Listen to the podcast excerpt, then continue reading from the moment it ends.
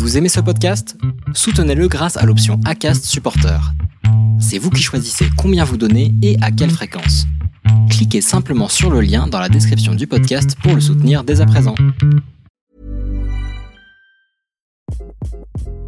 Hi, this is Craig Robinson from Ways to Win, and support for this podcast comes from Invesco QQQ, the official ETF of the NCAA. The future isn't scary. Not realizing its potential, however, could be. Just like on the recruiting trail, I've seen potential come in many forms as a coach. Learn more at Invesco.com slash QQQ. Let's rethink possibility. Invesco Distributors, Inc.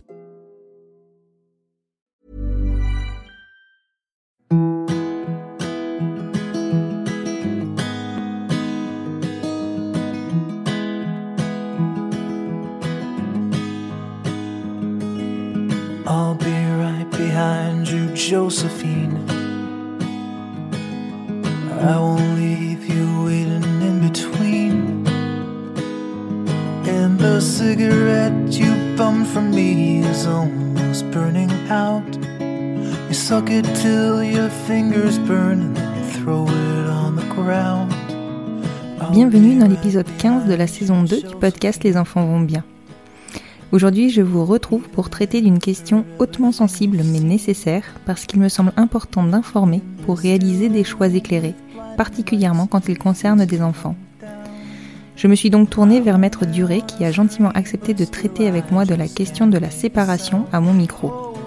Si la question sentimentale n'est pas à débattre dans cet épisode, tant il est évident que toute séparation est douloureuse pour toutes les parties concernées, en revanche la question juridique est cruciale à envisager. Vous n'êtes pas sans savoir que la conception actuelle de la loi fragilise nos familles et précisément les parents sociaux. Le délai de 6 mois qui court pour pouvoir justifier aux yeux de la loi de l'investissement du deuxième parent dans la vie de son enfant, alors même que son engagement dans le projet bébé en lui-même est lié, l'impossibilité de reconnaissance anticipée, la toute-puissance du parent biologique aux yeux des magistrats, tout est réuni pour créer une situation conflictuelle et des drames familiaux. Alors oui, je vous l'accorde, quand on se lance dans un projet d'enfant, on n'envisage pas la séparation, c'est totalement antinomique même. Et ici encore réside une injustice, parce que nous, parce que nous, parents homosexuels et coparents, nous devons réfléchir à la reconnaissance juridique de nos droits afin de choisir comment nous souhaitons concevoir nos enfants. J'espère par cet épisode vous apporter un éclairage conforme à la réalité. Je vous souhaite une bonne écoute. Bonjour Émilie. Bonjour Constance. Je vous remercie beaucoup de vous être rendue disponible pour qu'on traite un nouveau thème euh, aujourd'hui autour de, la parentalité et de l'homoparentalité euh, plus particulièrement. Euh, je vous refais pas faire une présentation puisque je vais inviter nos auditeurs à aller écouter le premier épisode sur lequel vous intervenez, qui est celui sur la loi bioéthique pour découvrir vos multiples casquettes. Je précise juste que vous êtes donc avocate spécialisée dans les droits de la famille et plus particulièrement dans le droit de la famille homoparentale. Absolument. Aujourd'hui, on va aborder un thème qui, euh, qui on va pas se le mentir, n'est pas euh, très vecteur d'audience et pour lesquels euh, on n'a pas trop envie, enfin sur lequel on n'a pas trop envie de se pencher, particulièrement quand on est dans le cadre de la création d'une famille. On va se pencher sur sur la séparation et surtout sur les enjeux de la séparation, aussi bien dans le cadre d'un couple marié où la filiation a été établie que dans le cadre d'un couple marié dont les filiations n'ont pas été établies, pardon euh, ou même dans le cadre de couples non mariés. On parlera aussi de la coparentalité puisque c'est un cas euh, assez particulier. Tout à fait. C'est bon pour vous? C'est bon pour moi. Super.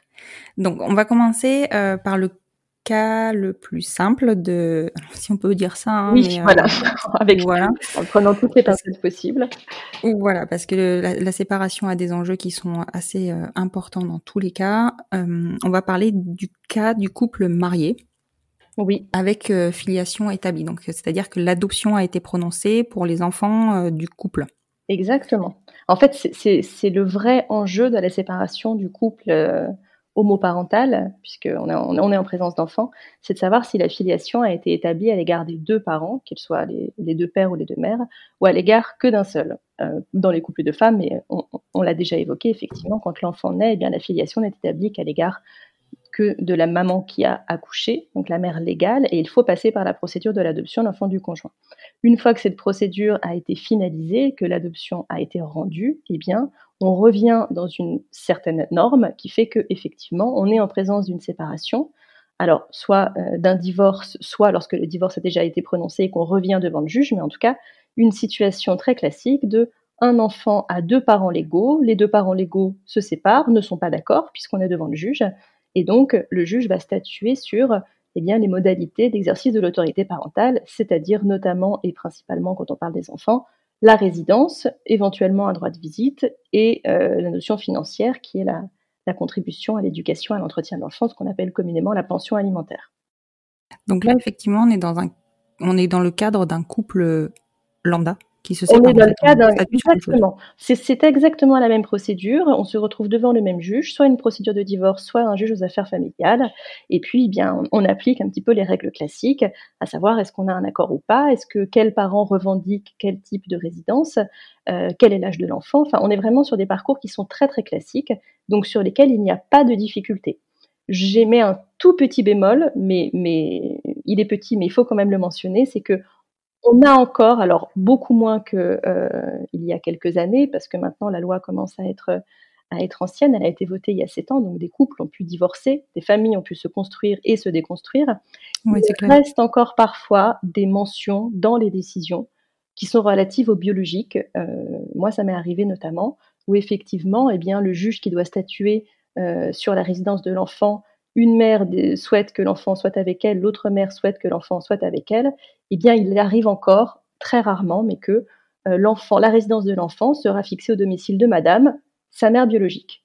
Donc, il ne faut, malheureusement, il ne faut pas imaginer que euh, cette question du biologique qui, passionne le droit français soit absolument évacuée quand on est dans cette situation qui est classique. Alors, je, le dis et, et j'embraye derrière en disant qu'il y a évidemment des décisions énormément qui n'y font pas référence. Il y a des, des, parents sociaux euh, qui ont obtenu la résidence de l'enfant contrairement euh, aux, parents, euh, aux parents biologiques. Donc il ne faut pas imaginer qu'il y a un grand risque, mais malgré tout, ça dépend aussi des juges, ça dépend de, de la philosophie, ça dépend de comment les juges voient les choses et qu'il existe encore des petites références qui font penser que la situation n'est pas tout à fait comme les autres.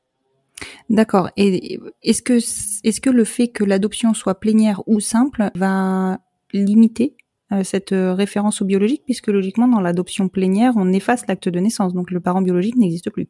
Exactement, mais pour autant, dans, l'acte de naissance de l'enfant post-adoption plénière, il y a malgré tout la référence de savoir la, la filiation a été établie à l'égard de madame par un jugement d'adoption euh, plénière rendu par tel tribunal.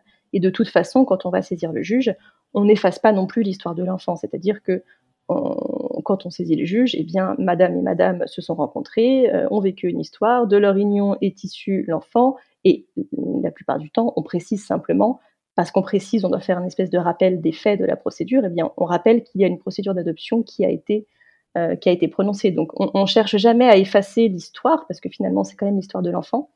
Mais mm-hmm. voilà, il peut arriver que, que, sans que ce soit argumenté, bien évidemment. On ne va pas dire, ah ben oui, bien sûr, c'est madame qui l'a porté, donc c'est à elle que, c'est avec elle que l'enfant doit être euh, à titre principal. Ça n'est jamais dit comme ça, mais ça arrive encore que de temps en temps soit distillée une petite notion euh, euh, eh bien de la, bah, tout simplement de la biologie. fort heureusement, de plus en plus rare. Et dans ce cas-là, est-ce qu'on peut faire appel de la décision? Est-ce que c'est justifié? Est-ce que ça, ça, sert à quelque chose? Faire appel d'une décision sur, uniquement sur ce point-là ne sera pas justifié pour une raison simple, c'est que de toute façon, quelle que soit la décision et quels que soient les motifs, la décision s'applique pendant la procédure d'appel, que des procédures d'appel sont des procédures qui sont très longues. Donc on revient deux ans plus tard en disant mais souvenez-vous, la résidence a été fixée parce que c'est écrit que, et in fine, on, s'intéressera toujours de savoir quelle est la situation de l'enfant, quelle est la situation des parents, et, et, ça n'est pas forcément ce point-là qui sera le plus, euh, le plus fondamental et celui qui, qui permettra au juge de juger à l'instant T. Il faut faire appel si la décision, on estime qu'elle a été mal rendue. Ça en fait bien sûr partie, mais c'est pas forcément uniquement sur ce point-là qu'il faut interjeter appel d'une décision. Sur cette configuration-là, finalement, on est sur un cas sensiblement similaire à un couple euh, hétérosexuel, hormis euh, la différence euh, de, du parent biologique qui peut intervenir du coup dans les décisions de justice, mais il n'y a pas de grandes difficultés en soi sur ce type de séparation. Non, pas du tout. Alors, pas de grandes difficultés. En tout cas, pas davantage de difficultés qu'une séparation dans les couples hétérosexuels, puisque les séparations sont rarement sans difficulté quand elles arrivent chez un avocat. Mais effectivement, on, est, on est sur des situations qui sont très classiques.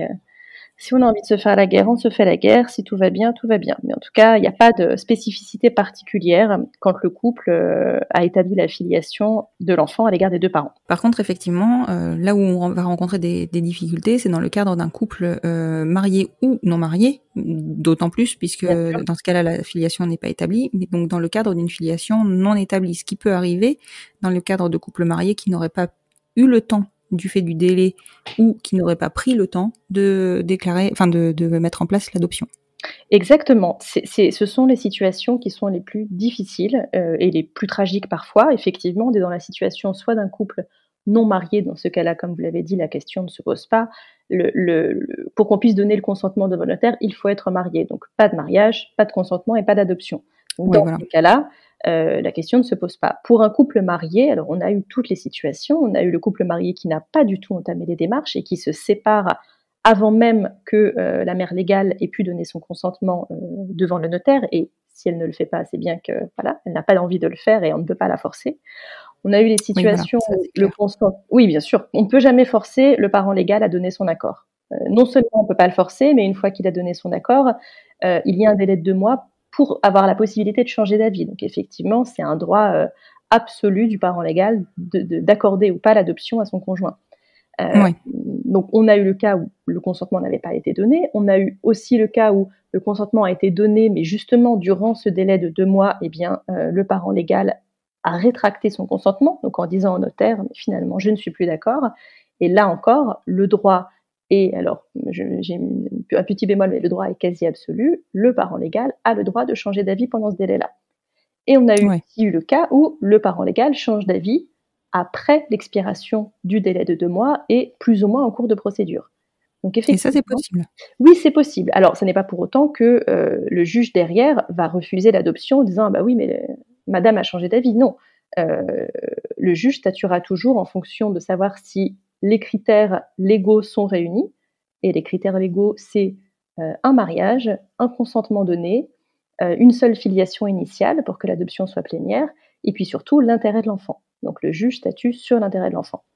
Mais, oui, effectivement, c'est ce qu'on avait vu avec Maître Berdo, c'est que l'intérêt de l'enfant prime dans la plupart des, des procédures. Exactement, l'intérêt de l'enfant prime, et c'est d'ailleurs la raison pour laquelle, quand les conditions légales sont réunies, aujourd'hui, pour euh, un parent légal qui viendrait, j'ai eu le cas il y a peu de temps, euh, qui viendrait à l'audience en disant euh, oui effectivement c'est un projet commun, mais on se sépare et moi je ne suis plus d'accord, je peux vous dire que les parents légaux sont très mal reçus par les juges qui nous disent mais attendez, vous avez été en couple, vous avez voulu cet enfant ensemble, vous avez donné votre consentement, les deux mois sont passés, donc tout est réuni et aujourd'hui vous venez nous dire que vous n'êtes plus d'accord, mais en gros non, vous vous séparez, vous êtes en colère, il n'y a pas de souci.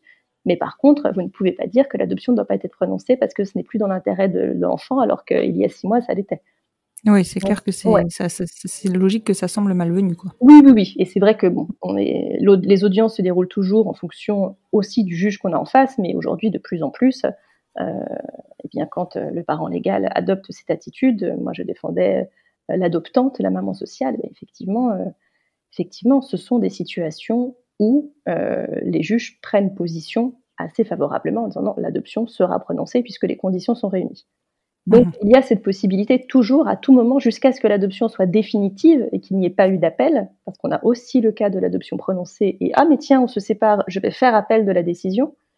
Ah oui, j'avais pas pensé à ça. Oui, bien sûr, tout, tout est toujours possible. Tant qu'on n'a pas l'acte de naissance de l'enfant avec les deux filiations transcrites, tout est toujours possible. Donc effectivement, on a la situation de ouais mais on se sépare on est en train de se séparer, le jugement d'adoption tombe, et eh ben je vais faire appel de ce jugement d'adoption. Donc ça ne ça n'aboutira pas, la cour d'appel ne, ne, prononcera à nouveau l'adoption, mais en attendant, on a on peut avoir un an de délai durant lequel, eh bien, pour euh, le parent qui n'a pas sa filiation, les choses sont assez difficiles. Oui, puis ça fait long, quoi. Oui, c'est très, oui, déjà que la procédure est très longue en soi, mais effectivement, ça finit par faire très très long.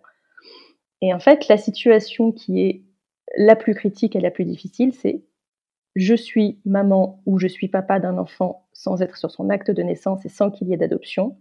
Et soit le consentement n'a pas été donné, soit il a été rétracté. Et dans ces cas-là, et aucune procédure d'adoption n'est en cours, et eh bien dans ces cas-là, je ne peux pas devenir le parent légal de mon enfant. Et, et, découle tout un tas de conséquences.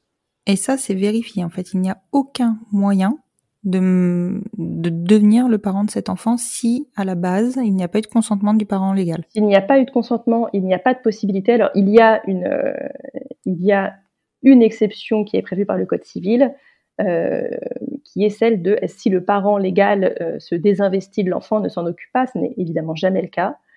Et il y a eu une jurisprudence qui est toute récente, c'est le tribunal, de, tribunal judiciaire de Lille, qui a prononcé une adoption dans un cas où il y avait plusieurs enfants, de mémoire, hein, sans dire de bêtises, mais il y avait plusieurs enfants, au moins, au moins deux, je, pense.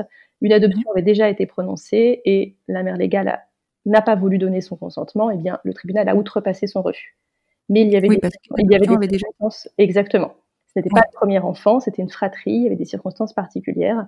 Mais si euh, aujourd'hui, euh, aucune procédure n'est déposée, euh, je me sépare, je suis mère sociale, ma conjointe n'a pas donné son consentement à l'adoption, eh bien, je, n'ai pas de solution.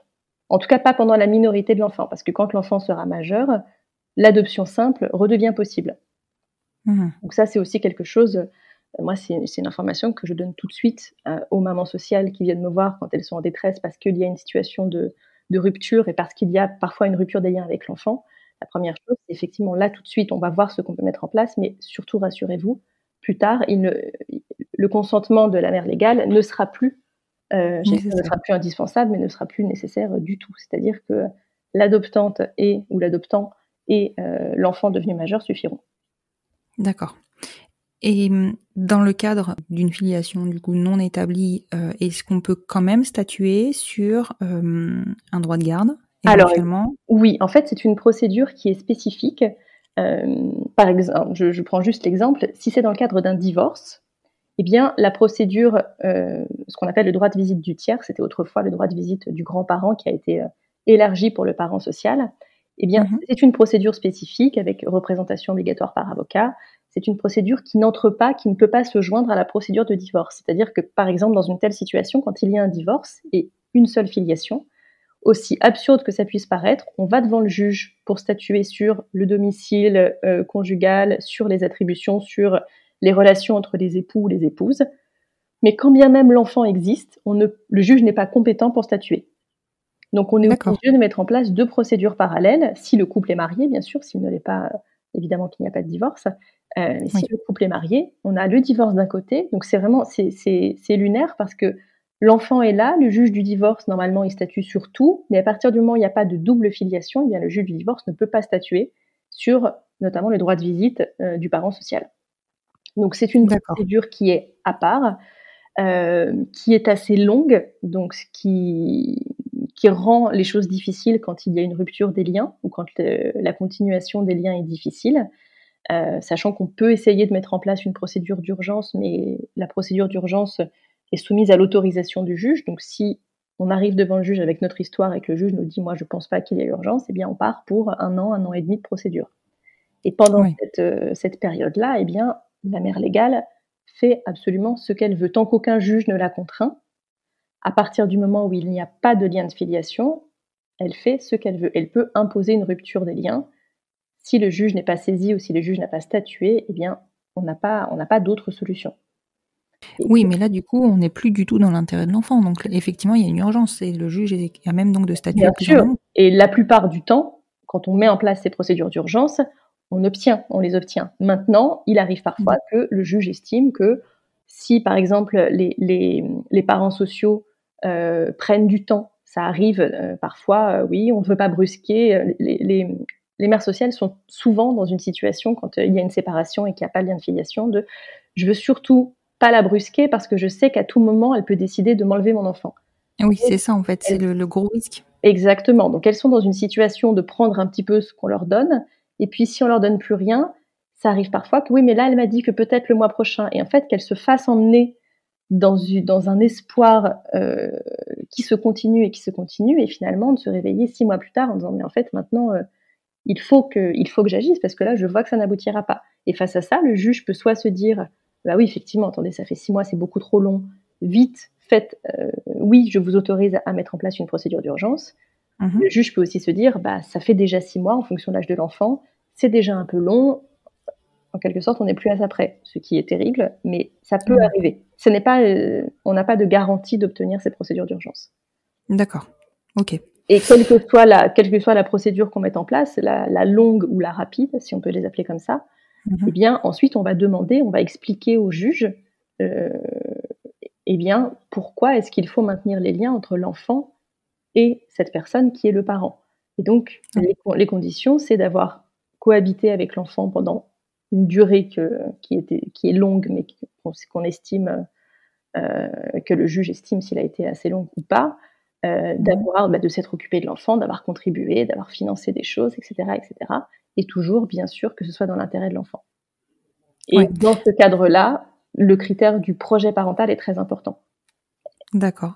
Donc il faut, pouvoir justifier de, ce projet parental. Exactement. N'est pas le Code civil ne prévoit pas l'existence du projet parental, euh, c'est-à-dire que les conditions de l'article ne listent pas l'existence d'un projet parental commun, mais toutes les décisions, toute la jurisprudence se fondent sur l'existence de ce projet parental commun. Donc effectivement, eh bien, on explique que euh, lorsque l'enfant est né d'une PMA réalisée à l'étranger, c'est un projet de couple, qu'elles y sont allées ensemble, qu'il y a eu un suivi euh, pendant la grossesse. on essaie de de raconter ce qui semble tellement évident, mais qui, dans ce cadre-là, sera très souvent nié par la partie adverse.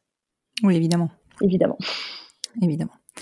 Et donc là, on parle bien, enfin, on a établi euh, bah, les, difficultés qu'on pouvait rencontrer sur euh, sur un dans le cadre d'une d'une non filiation, on va dire, dans le cadre d'un couple marié. Lorsqu'il n'y a pas de mariage, donc on se retrouve dans le même cas, mais en plus de ça, euh, je pense que le fait qu'il n'y ait pas de mariage, enfin, ne permet pas du tout d'envisager pas les mêmes les mêmes droits euh, au final. Alors c'est pas c'est pas tant le critère du mariage qui va donner ou pas des droits, euh, c'est vraiment l'investissement du parent à l'égard de l'enfant. Soit mmh on n'arrive pas à, mettre en place une procédure d'adoption, dans ce cas-là, c'est le projet parental, l'investissement du parent. Effectivement, le mariage permet de ne pas pouvoir laisser la mère légale dire ce que c'est un, une argumentation qu'on retrouve de temps en temps, ce que je trouve toujours très très surprenant, mais certains euh, l'adoptent, dire oui mais non, on, on, c'est pas vraiment un projet de couple, on, était ensemble, mais ce bébé c'est moi qui le voulais. D'ailleurs elle elle le voulait pas, puis elle voulait pas le porter, puis ça l'intéressait pas trop. C'est moi qui ai fait les, c'est moi qui ai fait les trajets, mais on était en couple, mais ça n'était pas si sérieux. L'existence d'un mariage suppose d'être en couple de façon durable, euh, et, laisse penser que ce projet était bien évidemment un projet de couple. Donc de toute façon, le mariage va consolider les choses, mais on est plus au niveau de la preuve qu'au niveau des droits qui seront, euh, qui seront octroyés ou non. Ouais, exactement. Mmh Après, c'est vrai que la difficulté là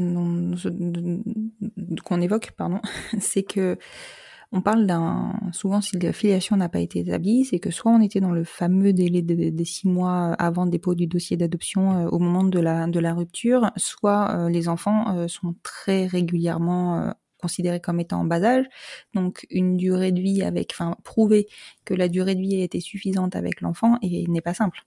Non, c'est pas simple, et puis c'est absolument à l'appréciation du juge. Donc on a de très belles décisions euh, où une cohabitation d'un nourrisson de sa naissance à ses trois mois été suffisante pour obtenir un droit de visite, ce qui, était, euh, ce qui est assez rare, mais on, a pu l'obtenir. Et puis il y a des décisions où on se retrouve dans des situations tragiques parce qu'effectivement, il y a une séparation, il y a une obstruction absolue de la mère légale, et quand bien même une maman a pu voir naître son enfant, s'en occuper pendant trois ans, quatre ans, et ensuite qu'il y ait une séparation qui a duré euh, un an et demi. Et euh, pour le cas dans lequel je pense, entre-temps, la mère légale avait refait sa vie et, eu un autre enfant, et ben dans ces cas-là, par exemple, le juge a pu considérer que la, petite fille avait en quelque sorte un nouveau cadre familial et que au bout d'un an et demi, il ne fallait pas la perturber en faisant revenir dans sa vie la personne qui certes l'avait vue naître, certes l'avait élevée, certes s'était occupée d'elle comme sa fille, la fille qu'elle était, mais pas juridiquement, jusqu'à mmh ses trois ou quatre ans mais que dans l'intérêt de l'enfant, il fallait préserver cette petite fille du conflit Et donc, il valait mieux lui faire perdre sa, sa, filiation qui n'était pas sécurisée, mais en tout cas faire perdre le lien avec la personne qu'il avait vu naître au profit de la nouvelle famille qui avait été créée parce que c'était un cadre qui était plus sécurisant. C'est terrible, c'est terrible comme décision. C'est des décisions qu'on a encore, malheureusement. Euh, c'est ce que je dis souvent et qui, est bien normal, mais la justice, c'est aussi juge dépendant. Et donc, euh, eh bien voilà, un juge peut considérer qu'un nourrisson qui a vécu trois mois de sa naissance à ces trois mois avec, euh, avec l'une de ses mamans, c'est suffisant pour que le lien ne puisse pas être rompu. Et une autre, un autre juge pourra considérer que trois ou quatre ans de vie commune, à partir du moment où il y a une rupture pendant un an ou un an et demi, eh bien, eh bien ça perturberait trop l'enfant de faire revenir euh, cette personne dans sa vie. Et dans ce cas, la décision est révocable en cas d'appel, enfin si on fait appel? Oui, on peut tout à fait interjeter appel. La, difficulté, c'est que dans ce cadre-là, eh bien, la décision s'applique pendant la durée de l'appel et que là encore, les procédures d'appel sont des procédures qui sont très longues. On parle mmh. de très facilement deux ans et donc plus le temps passe, euh, mon, conseil aux mamans sociales, c'est toujours le temps, le temps joue contre vous.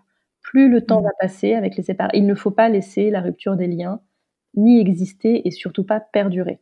À partir du mmh. moment où, on sent qu'il y a une rupture des liens, où on sent que voilà quelque chose se trame, que, je devais voir mon enfant, mais finalement elle a annulé, et puis ça me dit que ça sera le mois prochain, mais je, sens bien que ça ne va pas. Il faut agir tout de suite et surtout il ne faut pas avoir peur de, de brusquer ou de s'imposer en se disant oui, mais si, si, si je tape du poing sur la table, et eh ben dans ces cas-là, je ne reverrai jamais mon enfant. Mais au contraire, il faut taper du poing sur la table, il faut saisir un avocat dans le but de saisir un tribunal pour être représenté, pour être défendu, parce que c'est la seule solution pour contraindre la mère légale ou le père légal, bien sûr, eh à remettre l'enfant. Et une fois que la décision est définitive, est appliquée, eh bien, tout simplement, dans ce cadre-là, sans qu'il y ait de filiation, eh bien, la décision, c'est un week-end sur deux, la moitié des vacances scolaires, ce qui revient exactement au même que la première solution.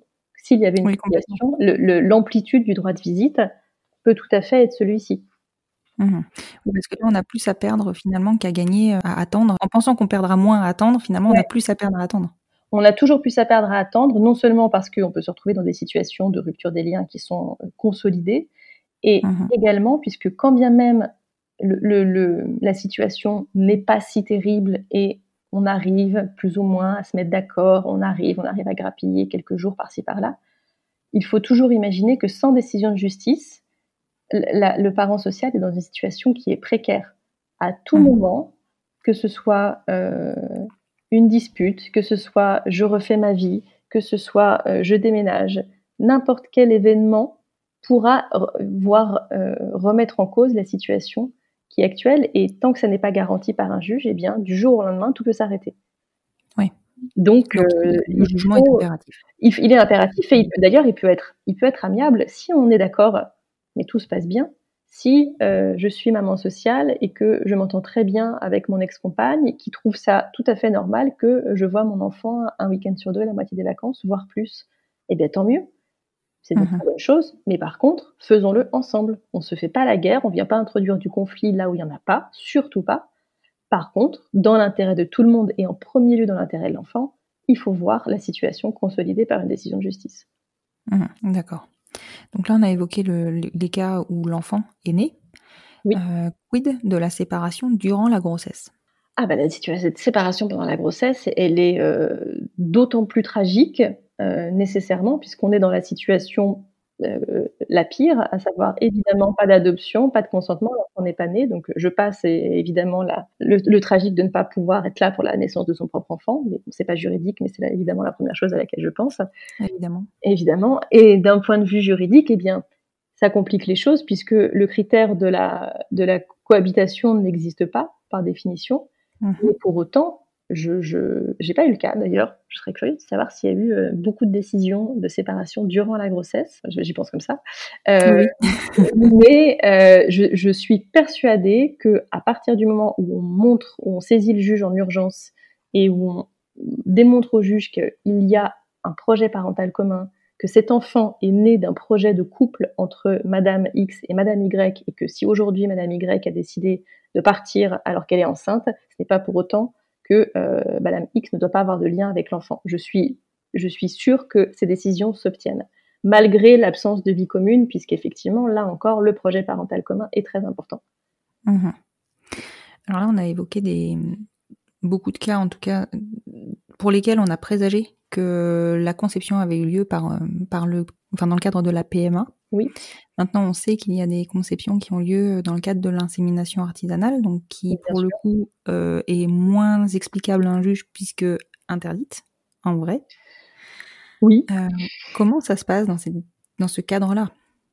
Alors dans ce cadre-là, on, a rarement intérêt à l'évoquer quand, euh, quand on est le parent social. C'est-à-dire que, euh, alors clairement, quand on est devant le juge aux affaires familiales, alors effectivement, dans le cadre de l'adoption, on ne va pas expliquer qu'il y a eu insémination artisanale, on ne montre surtout pas dans ce genre de détails.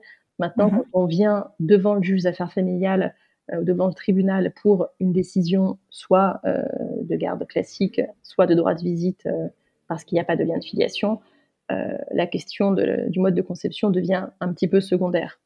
Pour le juge en tout cas. Mais il peut devenir un petit peu moins secondaire quand, si la mère légale vient expliquer que oui, non mais attendez, il y a un donneur quelque part et peut-être que ce donneur pourrait revendiquer une filiation et une paternité à l'égard de l'enfant. Et effectivement, l'existence d'un donneur connu peut tout à fait rendre beaucoup plus compliqué l'obtention d'un droit de visite ou de droit de la mère sociale à l'égard de l'enfant.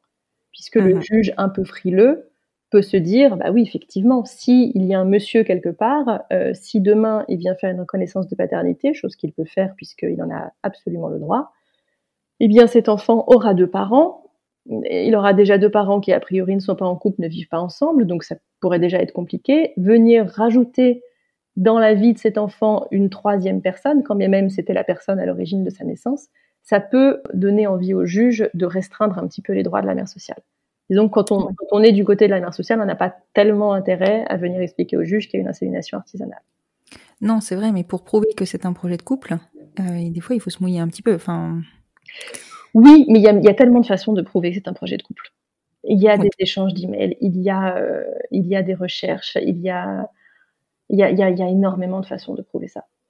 Mmh Sans forcément avoir besoin d'entrer. Évidemment que quand c'est une PMA et qu'on a une facture avec les deux noms, c'est un boulevard.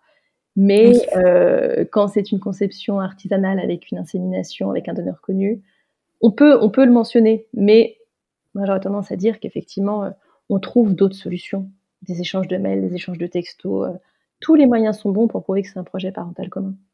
Et en réalité, ça, n'est pas, quand c'est le cas, ça n'est pas si difficile à prouver. D'accord, d'accord. Et hum, je me posais aussi la question, et je pense que ça peut se poser parce que donc là on a évoqué euh, les, cas euh, de PMA qui sont relativement récents finalement, enfin du boom de la PMA. On a des enfants qui sont issus de, du mariage pour tous, on va dire, Bien sûr. Euh, sur les générations précédentes, donc maintenant on a des enfants qui vont avoir euh, entre 12 et 12-15 ans, euh, peut-être même 18, qui sont encore en tout cas chez, leur, chez leurs parents, dans le cadre d'une séparation où effectivement la filiation ne serait pas prononcée. Oui. Les enfants, normalement, à partir d'un certain âge, ont le droit de choisir leur lieu de résidence et leur rythme d'alternance, de, de, de, garde alternée, non? Oui, alors on va dire qu'ils ont leur mot à dire. C'est pas tout à fait la même chose que le droit de choisir stricto sensu, mais en tout cas, effectivement, le, ils peuvent demander à être entendus et le juge peut tout à fait écouter ce qu'ils ont à dire. Si l'enfant a 15 ans, il est tout à fait apte de dire qu'il préfère être chez tel parent parce que c'est plus près de l'école, parce qu'il euh, est plus présent ou, je ne sais quoi. Et dans ce cas-là, du coup, le parent social aurait peut-être même une plus grande légitimité puisque c'est l'enfant qui en parlerait? Alors, oui et non. Euh, le parent social aurait plus de légitimité si on était dans la situation d'un couple marié avec, enfin, en tout cas, si on était dans la situation d'une double filiation. C'est-à-dire que, mmh. euh, à situation égale, bah, effectivement, si l'enfant dit je veux vivre chez, euh, chez euh, telle personne, eh bien, le juge, sauf si c'est très très compliqué, mais en général, le juge peut tout à fait l'écouter. Là, on est vraiment dans une procédure qui est particulière. Donc, l'enfant, il, il aurait son mot à dire. Effectivement, un enfant de 15 ans qui est au cœur d'un débat avec une procédure sur un droit de visite, eh bien, l'enfant peut tout à fait être entendu et a son mot à dire. Donc oui, on, l'entend. Maintenant, cette procédure ne peut pas non plus tout permettre. Par mhm. exemple, c'est un, tout petit peu technique, c'est que on estime que la résidence alternée, c'est une, modalité d'exercice de l'autorité parentale. C'est-à-dire que c'est mhm. une classification dans le Code civil, il y a un thème, l'autorité parentale, et en dessous, c'est la résidence alternée. Donc l'analyse qui en est faite, c'est la résidence alternée n'est possible que si on a une autorité parentale. Mhm. En ce moment, en tout cas, la jurisprudence fonctionne comme ça, jusqu'à ce que ça change, et ce serait une très bonne chose. Mais donc, Oui. par exemple, dans ce, dans ce cas-là, l'enfant qui a 15 ans avec les parents qui se séparent et pas de filiation, sauf si une procédure de délégation d'autorité parentale a été faite, il n'y a pas d'autorité parentale. Donc, l'amplitude du temps passé avec la mère sociale sera évidemment élargie le plus possible si l'enfant en fait la demande en disant mais oui mais moi je veux je veux passer du temps avec elle donc ça c'est là où la réponse est oui et Mhm. ce fait que la réponse est non c'est que si l'enfant dit mais moi je veux résider avec euh, ma maman qui est in fine la mère sociale eh bien la procédure rend la chose beaucoup plus difficile puisque si la- la- le, le parent n'a pas l'autorité parentale ça vient compliquer un petit peu la situation donc Mhm. un enfant ado, un ado qui donne son avis, oui, évidemment qu'il est entendu, mais pour autant, ça ne permet pas tout non plus, malheureusement. D'accord.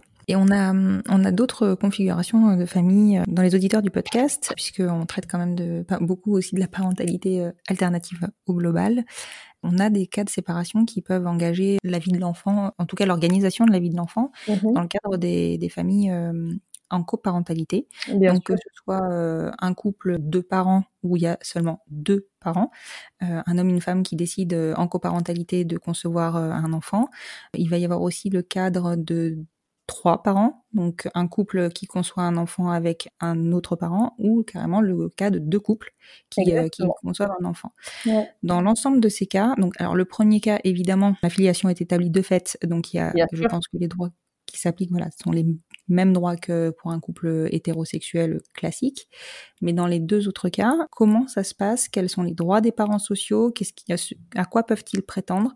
Dans le cadre d'une rupture dans un des couples, voire euh, carrément d'une rupture entre les deux couples de parents qui ne souhaiteraient plus euh, partager entre guillemets la garde de l'enfant? Exactement, c'est ce que j'allais vous dire. C'est in fine, la rupture est plus celle de la rupture de l'entente entre euh, de l'entente parentale, effectivement. Euh, on, on a le cas de la rupture d'un couple, par exemple, on, si on est dans le cas de trois ou quatre parents, eh bien, les deux papas ou les deux mamans, c'est plus simple de dire ça comme ça, qui se Oui. séparent, n'est pas la même situation que le. le- c'est très difficile à expliquer. Euh, alors c'est très simple pourtant, mais j'ai l'impression de faire des schémas dans ma tête et que de Sans l'image, c'est plus compliqué. oui. Exactement, j'ai envie de, faire- de, de bouger mes bras. Effectivement, la, la, entre guillemets, la pire des situations est la mésentente entre les parents d'une façon générale. Donc, papa, papa d'un côté et maman, maman d'un côté, finalement, ne s'entendent plus du tout. Ou Mhm. euh, s'ils sont trois, on en, on en enlève un. Et donc, comment les choses se passent? Eh bien, on retourne devant le juge, de toute façon. Enfin, de toute Mhm. façon, quand on arrive au degré de conflit, on doit retourner devant le juge. Et la difficulté majeure, Mhm. c'est que le papa ou la maman qui n'est pas sur l'acte de naissance de l'enfant, ou les papas ou les mamans, eh bien, ne, en quelque sorte, n'existe pas pour le juge. C'est quelque chose qui est très violent. Euh, alors, pour autant, on raconte leur histoire, évidemment, que dans la, la requête ou dans les conclusions qu'on fait à l'attention du juge, donc c'est le, document écrit que le juge lira in fine, puisqu'il y a l'audience, mais il y a évidemment ce qu'on écrit, eh bien, on explique la situation. On dit que monsieur est en couple avec monsieur, que madame est en couple avec madame, et que c'est l'enfant est né dans le cadre d'une coparentalité. Mais ne Mhm. serait-ce que euh, physiquement, ce qui est très difficile, c'est que les audiences en matière familiale se tiennent à huis clos, donc les parents de l'enfant sont dans le, la salle d'audience qui, la plupart du temps, est le bureau du juge. Eh bien, Mhm. le parent social, celui qui n'est pas sur l'acte de naissance, il est dans le couloir. Il ne peut Oui, pas il n'a pas le droit d'être présent. donc tout se trame en son absence, ce qui est ce que moi je trouve très très difficile psychologiquement parce que euh, ils peuvent venir à l'audience, on peut attendre dans la salle d'attente ensemble. Par contre, au moment où il faut se lever pour aller se présenter devant le juge, eh bien, il disparaît et il reste dans la, il reste dans le couloir. Ce qui est, ce qui est, je C'est trouve violent. que ça, ouais, c'est violent et, et ça représente exactement la, la difficulté de la coparentalité puisque le droit n'est pas adapté, le droit ne s'adapte pas aux situations de coparentalité. Pourtant, ça ne serait pas si difficile, mais Mhm. mais ce sont des choix politiques, comme tout. Euh, Oui. Ça aurait pu être fait notamment dans le cadre euh, eh bien de la révision des lois bioéthiques. Euh, non seulement elles ne seront pas révisées, mais en plus, si elles l'avaient été, euh, eh bien, on a, ex- on a fait le choix d'exclure, de faire évoluer le droit vers plus de coparentalité. Il faut imaginer que le- l'acte de naissance de l'enfant, c'est deux cases. Eh bien, une fois que les deux cases sont pourvues, ça n'intéresse plus grand monde. Les personnes qui sont autour euh, n'ont pas tellement leur mot à dire. Donc, effectivement, quand on est dans une situation de séparation de couple parental, eh bien, on va devant le juge et puis on revient dans une situation classique de l'enfant à deux parents. Qu'est-ce qu'on fait? Mais avec un degré de conflit, malheureusement, qui est souvent assez aigu, puisque ce trame, euh, et, on voit les difficultés de qui a les droits et qui ne les a pas. Et c'est mmh. très difficile à vivre parce que parce qu'une personne qui élève un enfant avec son conjoint ou sa conjointe au quotidien doit pouvoir décider euh, eh bien des choix, euh, doit pouvoir avoir son mot à dire. Et finalement, quand on passe d'un point de vue judiciaire, eh bien, ce choix-là est perdu. Oui. Et ce qui va encore plus complexifier les choses, c'est euh, la séparation. Au sein de, plus de ça, au sein des membres du couple. Exactement. Dans ce cas-là, eh bien, on revient dans la situation dont on a parlé tout à l'heure, c'est-à-dire un enfant qui, alors, a deux liens de filiation, mais en tout cas pas à l'égard du parent social, et on mhm. se retrouve dans la même situation d'avoir à, mettre en place cette procédure de droit de visite, qui n'est pas la filiation, mais qui est un droit de visite. Alors c'est vraiment euh, terriblement appelé du tiers, parce que ça veut tout dire et rien dire. je trouve ça assez oui, c'est un peu horrible, mais bon, c'est comme ça c'est comme ça que le code civil l'appelle, mhm. avec la difficulté supplémentaire de qui est la différence avec notre, première hypothèse, qui était bah, l'enfant a deux parents, mais un seul reconnu, eh bien l'autre va venir demander, typiquement, voilà, un week-end sur deux, la moitié des vacances scolaires, où là, on a déjà deux parents. Donc, on vient faire une demande supplémentaire. Et donc, euh, le juge, là aussi, peut être tenté de dire, alors, effectivement, monsieur ou effectivement, madame, vous avez euh, cohabité, vous avez participé, mais si déjà, par exemple, on est sur une résidence alternée entre les deux parents, euh, si l'enfant est en bas âge, si est-ce que venir entre guillemets saucissonner son agenda encore plus en venant donner euh, deux heures un samedi après-midi une fois par mois, est-ce que c'est vraiment dans l'intérêt de l'enfant? Est-ce que, vous voyez, ça, ça, peut aussi être difficile pour le juge d'estimer jusqu'où se trouve l'intérêt de l'enfant. Oui, oui, c'est ça. C'est vrai que c'est ça qui est vraiment très délicat, c'est que du coup, comme vous le dites, ça, ça saucissonne euh, l'agenda de l'enfant. Et euh, clairement, euh, je pense que de ce fait-là, juste de ce fait-là, les juges statuent pas dans le bon sens. Quoi. Pas toujours, en tout cas. Disons que évidemment qu'on obtient des droits de visite, bien sûr, mais pour peu qu'il y ait quatre parents, imaginez juste la situation de deux papas, deux mamans, où chacun des deux couples se sépare. C'est-à-dire que l'enfant se retrouve malgré tout le monde. Oui, voilà, c'est ça. Ça, n'est pas possible. C'est-à-dire que le juge statuera toujours à l'égard des deux parents principalement. Et ensuite, cette procédure qui n'est pas la même viendra ou pas donner des droits à chacun des coparents. Mais c'est, ça, devient, ça devient difficile parce que c'est des situations qui rentrent pas dans les cases. Et le droit français adore les cases. Donc, euh, oui, c'est ça. Voilà, dès qu'on en sort un petit peu, on se heurte à des difficultés. Oui. D'accord. Bon, c'est vrai que euh, ces situations-là sont, sont, vraiment complexes et euh, je pense que c'est important qu'on explique euh, un petit peu en amont quand on prend ce genre de décision bah, les, les, risques aussi parce que mine de rien, on le sait, tout peut bien fonctionner un temps et tout peut bah, se retourner assez rapidement. Donc il vaut mieux connaître l'ensemble des, des risques qu'on bah, oui, c'est ça, l'ensemble des risques qu'on peut mettre en. Oui, qu'on peut courir et puis, et puis simplement savoir quelle est la situation en fait. C'est-à-dire que quand on sait avant de concevoir l'enfant ou en cours de, grossesse, mais typiquement pour la coparentalité, il faut quand même se poser la question avant. Qui peut avoir de droits, qui peut ne pas en avoir Est-ce qu'on est, d'accord avec ça et, et, comment les choses vont se passer Ça permet aussi de vivre les choses un peu plus sereinement quand voilà, je suis informée que euh, si je ne suis pas sur l'acte de naissance, j'ai une situation qui est précaire.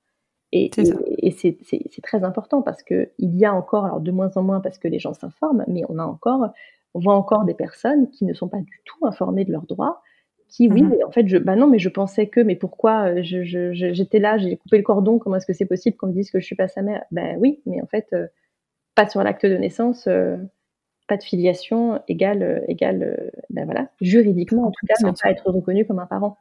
Mhm. C'est toujours important de savoir où on, où met les pieds. Voilà, c'est vrai que savoir, ça permet de faire des choix qui sont éclairés, ça permet surtout de savoir euh, vers quoi se retourner et de border les choses pour, pour, pour, la suite, en fait, pour l'avenir. Mhm. C'est vrai que c'est des choix qui sont qui, qui s'offrent à nous. enfin, c'est vrai qu'on a on a quelque part la chance d'avoir un panel de choix qui s'offre à nous pour concevoir nos familles. Mais par contre, ces choix, enfin, ce panel n'est pas reconnu euh, légalement euh, par, le droit français. Et pourtant, le, droit français doit, alors doit s'adapter évidemment à l'évolution des familles, mais ça, malheureusement, encore une fois, c'est pas forcément, euh, n'est pas forcément à l'ordre du jour. Mais dans, ce, panel de choix doit entrer évidemment en considération eh bien, la situation, situation juridique, typiquement, bah voilà, je suis un couple de femmes, je suis un couple d'hommes, je veux un enfant, vers, quel type de parentalité est-ce que spontanément j'ai envie de me diriger? Et par exemple, bah voilà, je, suis deux mamans, euh, pourquoi pas une coparentalité avec un papa? Et savoir que c'est très bien il n'y a pas de problème et toutes les parentalités sont très bien tout autant qu'elles sont. Par contre, juridiquement, ça a des conséquences.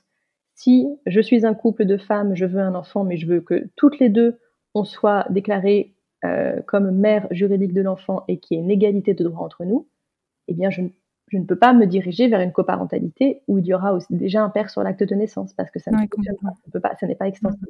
Donc c'est vrai que dans le choix, effectivement, on a la possibilité d'avoir un large panel, mais dans ce panel, il faut inclure tout ce qu'on connaît déjà et sur lesquels euh, toutes les notions sur lesquelles j'ai évidemment pas du tout mon mot à dire, mais sur la partie juridique, je pense qu'il faut vraiment inclure la partie juridique dans les réflexions. Oui, complètement. Et puis c'est vrai que je fais une erreur en disant qu'on a un large choix. Euh, oui, les couples de maman, on a un large choix. Bien sûr. Par contre, les couples de papa, clairement, le choix est beaucoup plus restreint et pour le coup encore plus euh, une question euh, financière. Donc je pense que la coparentalité pour eux est un, un vrai choix, enfin en tout cas une vraie une vraie piste pour euh, pour concevoir leur famille. Bien sûr. Et c'est surtout à eux que je pense quand je me dis que bon il faut il faut vraiment qu'ils soient éclairés sur les risques qu'ils encourent. Alors évidemment il y a, y a pas que les risques, il faut pas penser que à ça. Pas du tout, mais, mais, il faut y penser et, et alors c'est terrible, mais il faut y penser d'autant plus quand on est du côté des papas euh, le, je pense que, alors j'ai une vision peut-être un peu pessimiste, mais je pense que le droit français est peut-être le, seul domaine où il y a euh, une discrimination encore euh, à l'égard des hommes. C'est-à-dire que quand on est le mhm. papa, il faudra toujours, en tout cas pour l'instant, il faut se battre plus que quand on est la maman. Donc quand on est et c'est valable dans tous les coups, enfin dans tous les cas. Hein. Exactement. Il faudra toujours se battre plus que quand on est les deux mamans. Donc quand un couple d'hommes euh, eh bien, a un désir d'enfant, souhaite fonder une famille, effectivement, euh, les options sont bien plus restreintes que pour les couples de femmes. Et parfois, d'ailleurs, la coparentalité devient une, solution plus qu'un choix, parce que le choix mhm. est restreint. Et euh, quand on est le papa, il faut surtout faire attention, il faut être conseillé et, et, il ne faut pas hésiter là encore à faire défendre les droits, parce qu'à partir du moment où on est la partie qui a le moins de droits ou qui sera la moins entendue, eh bien, il ne faut surtout pas avoir peur de se faire entendre. Oui, voilà. C'est clair que c'est clair que je pense que dans ce genre de cas-là précisément, il faut vraiment euh, border, border, border le, la, la, Exactement. bien même, oui, et, et, tout en sachant que on peut avoir tout bordé, tout prévu, tout écrit. Si l'un change d'avis, de toute façon, le juge ne regardera qu'à l'intérêt de l'enfant. On peut avoir fait des chartes de coparentalité, on peut avoir écrit la main sur le cœur que non, non, non, je ne demanderai jamais à ce que la résidence soit fixée à mon domicile à tout moment, je peux aller voir le juge et dire le contraire, et le juge m'écoutera. Il me dira pas, bah, attendez, vous avez signé une charge de coparentalité, vous avez dit l'inverse. Ça, il, pourra tout à fait la lire, mais le juge statuera en fonction de l'intérêt de l'enfant à l'instant T. Donc, mhm. voilà, il faut vraiment avoir toujours ça à l'esprit. Mhm. Donc, je pense qu'il faut, ce qu'il faut retenir de, cet épisode, euh, c'est qu'il faut toujours euh, dans le cadre de la conception d'une famille, quel que soit le couple dans lequel on, la conçoit, réfléchir aussi à la question du droit, la question de nos droits par la suite, pour envisager les choix de conception qui s'offrent à nous et sur lesquels euh, on est le plus en accord à l'instant T, puisqu'il ne faut pas oublier que les désaccords peuvent arriver relativement vite et malheureusement, euh, dans nos situations à nous, ils peuvent être tragiques. Je suis tout à fait d'accord. Rien d'autre à ajouter, c'était parfait. Impeccable alors. Je vous remercie beaucoup, Maître euh, Duret, de nous avoir euh, accordé votre temps pour traiter euh, de ce sujet qui est hautement sensible et qui, hélas, souvent ben, n'est abordé qu'une fois qu'on est dans la situation de la séparation. Je pense que notre épisode va vraiment éclairer des lanternes dès aujourd'hui et j'espère qu'il permettra d'anticiper des situations dramatiques, notamment en termes d'adoption sur, enfin, si on a la possibilité d'avoir accès à l'adoption, mais qu'on compresse au maximum le délai entre la naissance de l'enfant et le dépôt du dossier d'adoption, puisque on a la preuve par l'exemple que il peut se passer ben des, choses dramatiques qui font que euh, des mamans peut perdre le droit de, visite sur son enfant. Donc voilà, aujourd'hui je pense que c'était vraiment très important d'aborder ce point-là.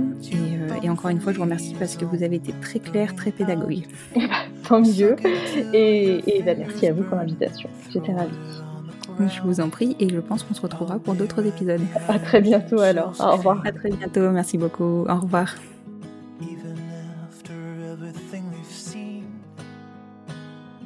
Et voilà, c'est la fin de cet épisode, ô combien difficile mais tellement nécessaire. Et ce n'est pas l'actualité du moment qui va le démentir.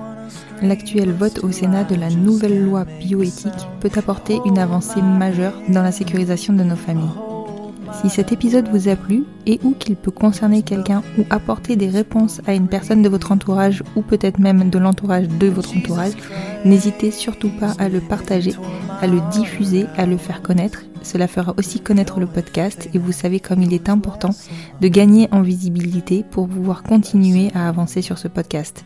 Vous pouvez aussi, si vous le souhaitez, me laisser 5 étoiles sur votre plateforme d'écoute. Alors a priori pas toutes, mais déjà sur Apple Podcast ça peut être super et un petit commentaire qui me fait toujours chaud au cœur. Je vous donne rendez-vous vendredi prochain pour partager avec vous une de ces fameuses histoires de séparation qui finit bien. Je vous souhaite une excellente fin de journée.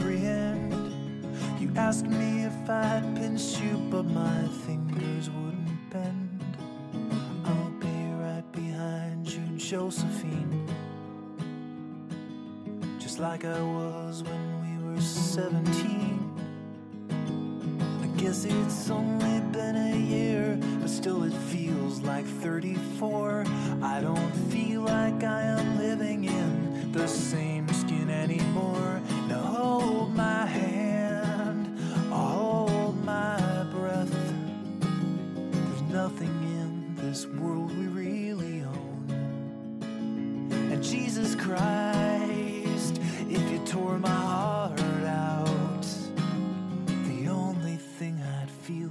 us alone.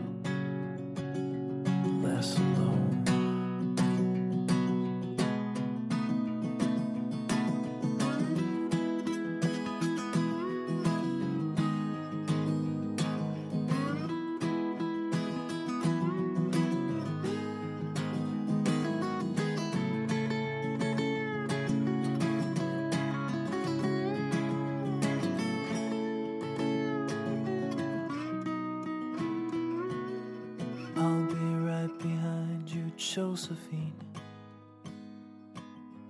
Even when my soul's an amputee, and my bleeding heart is sinking in the lake inside my chest. So I grab what I can cling to and I leave behind the rest. Now hold my hand, I'll hold my breath.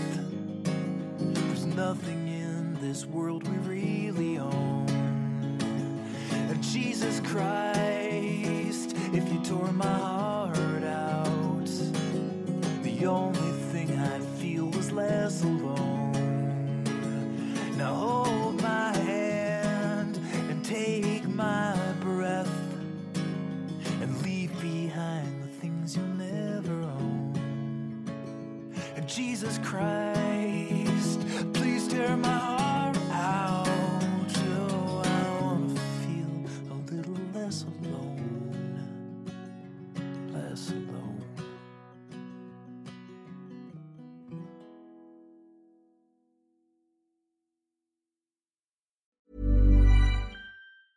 Hi, I'm Daniel, founder of Pretty Litter. Did you know cats tend to hide symptoms of sickness and pain? I learned this the hard way after losing my cat, Gingy. So I created Pretty Litter, a health monitoring litter that helps detect early signs of illness by changing colors, saving you money and potentially your cat's life. Pretty Litter is veterinarian developed, and it's the easiest way to keep tabs on your fur baby's health right at home. Go to prettylitter.com and use code ACAST for 20% off your first order and a free cat toy. Terms and conditions apply. See site for details.